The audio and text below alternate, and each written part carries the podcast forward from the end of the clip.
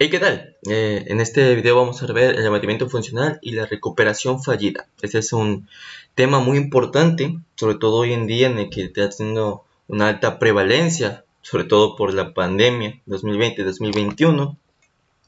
Y, pues es un tema muy importante, sobre todo en geriatría, ya que es muy común y es muy importante verlo.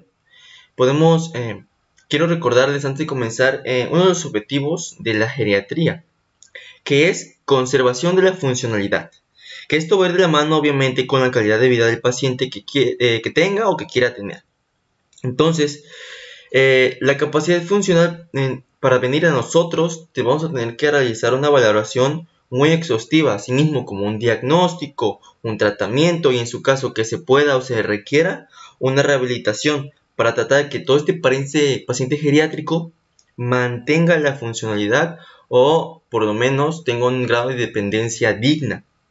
Hoy en día tenemos muchos instrumentos que realmente que son validados eh, para determinar la capacidad funcional de un paciente, ya que puede haber fallas de, de cosas tan tan sencillas como por ejemplo levantarse de la cama. Eh, esos pacientes, por ejemplo, se levantan nada más porque quieren, por ejemplo, ir al baño y ya se están mareando o incluso eh, ya se están cayendo en ese instante.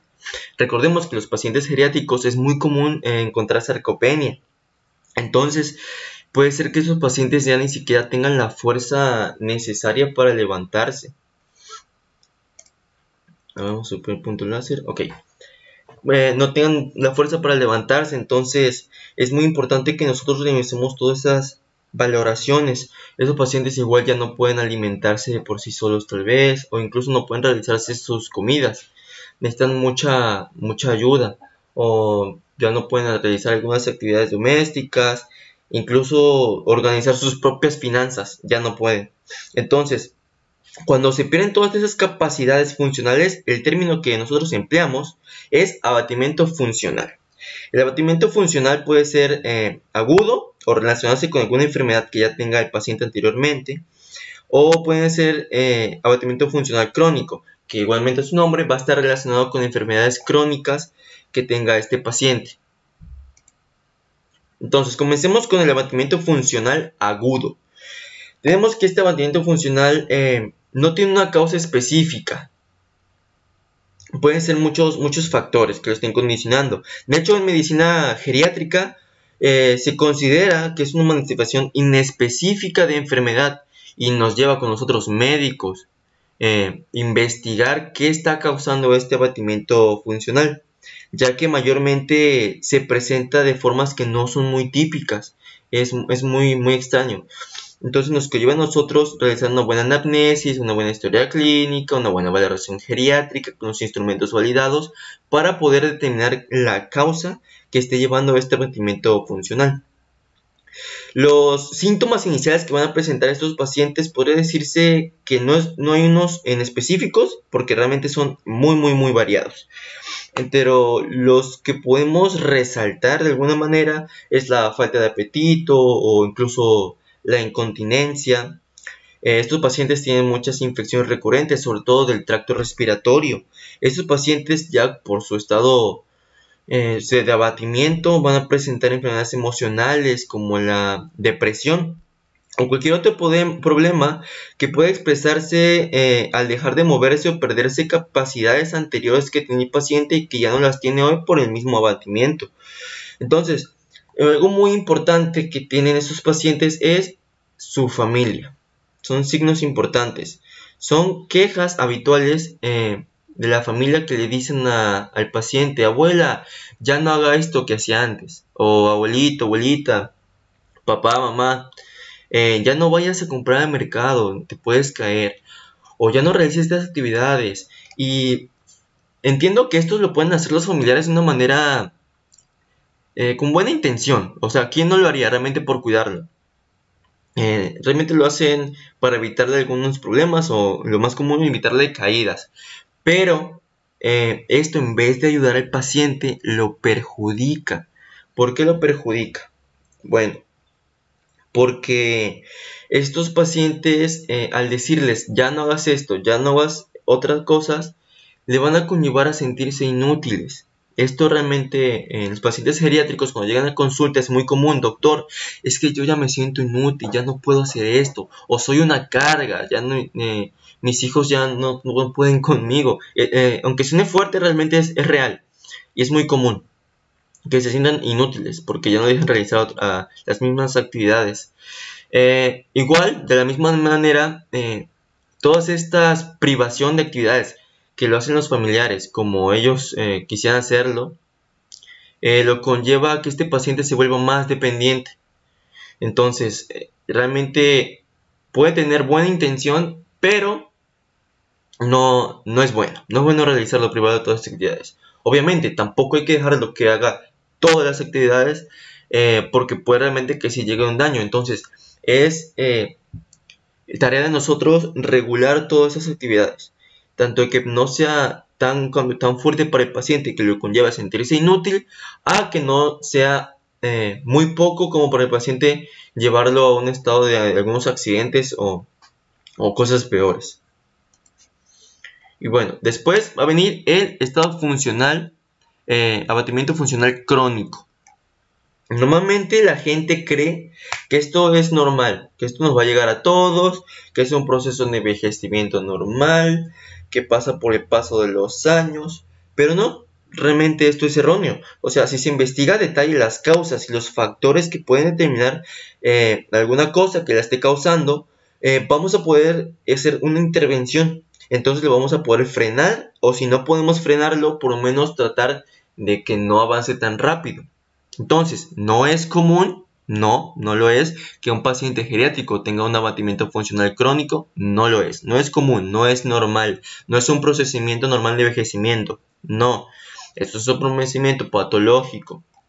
Entonces, estos pacientes, eh, recuerden, van a tener muchas comorbilidades, eh, muchas enfermedades crónicas eh, que no responden al tratamiento, enfermedades de larga duración o tratamientos mismos de larga duración Aquí mismo este funcional crónico también intervienen los familiares, familiares que les prohíben hacer determinadas actividades, ya no los dejan salir, ya no dejan tener un entorno social adecuado.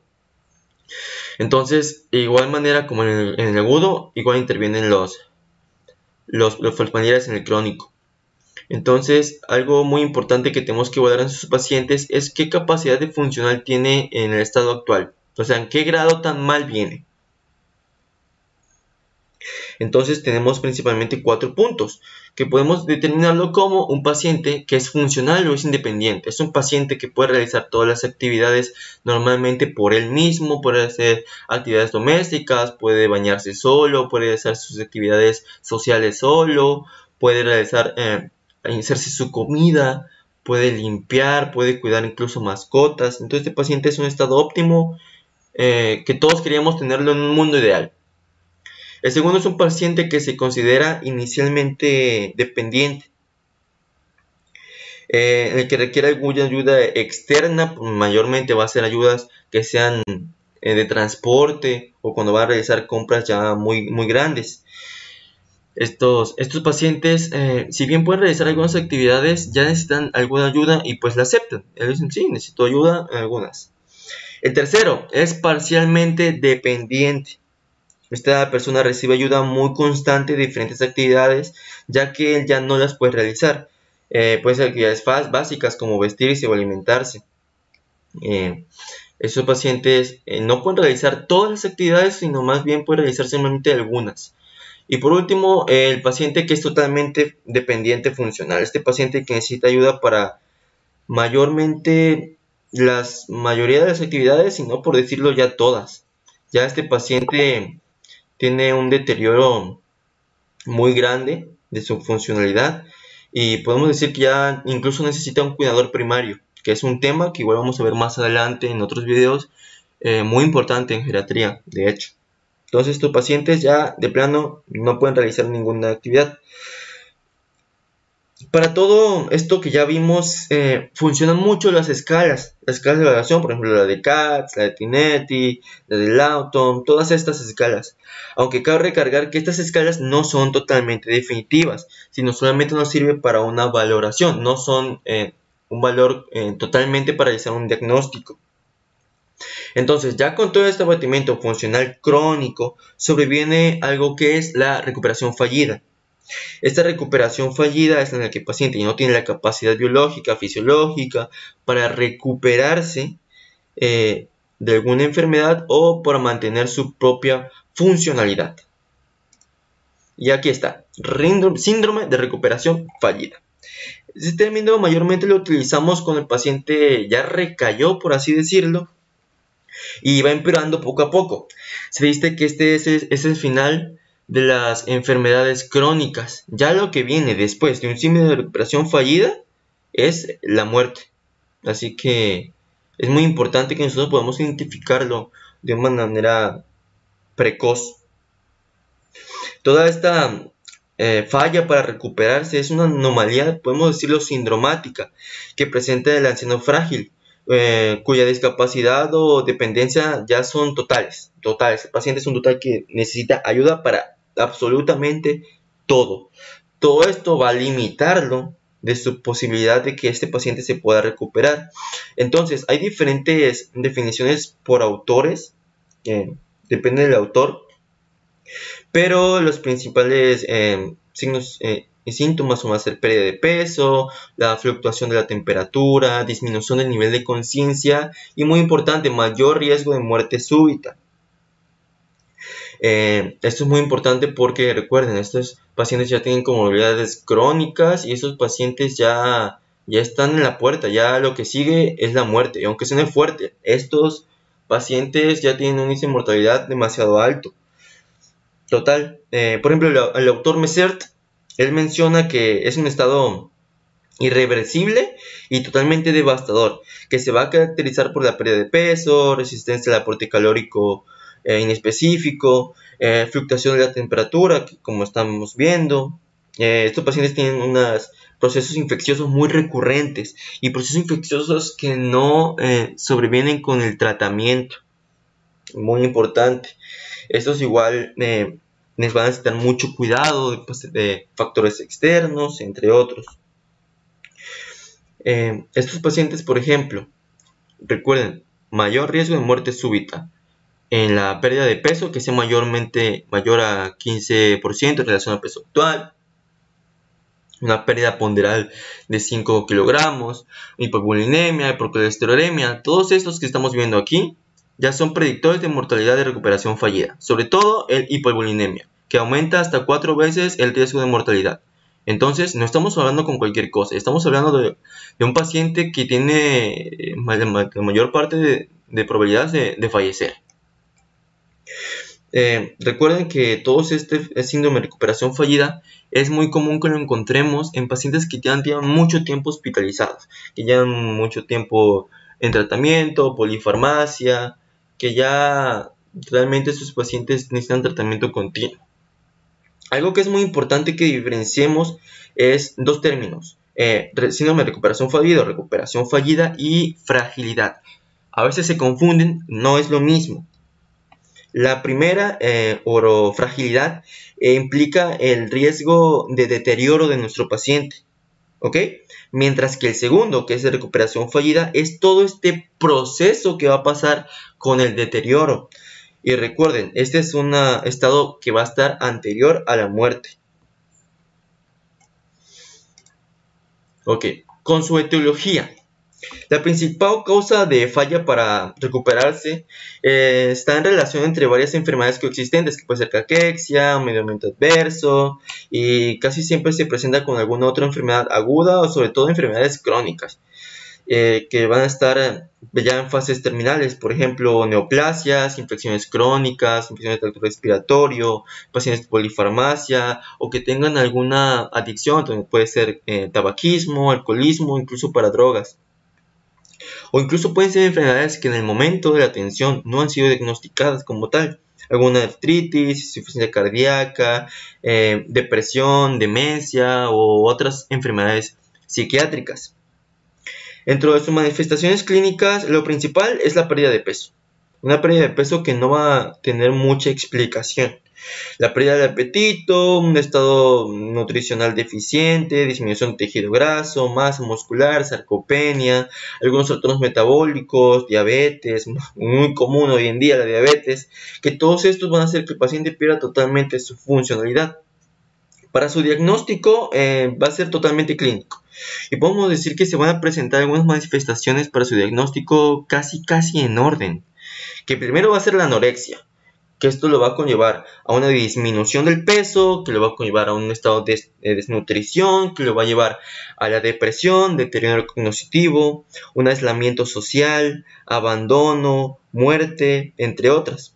Que ya, pues van, la última ya, muerte, muerte. ¿Cómo lo podemos prevenir o cómo lo podemos tratar?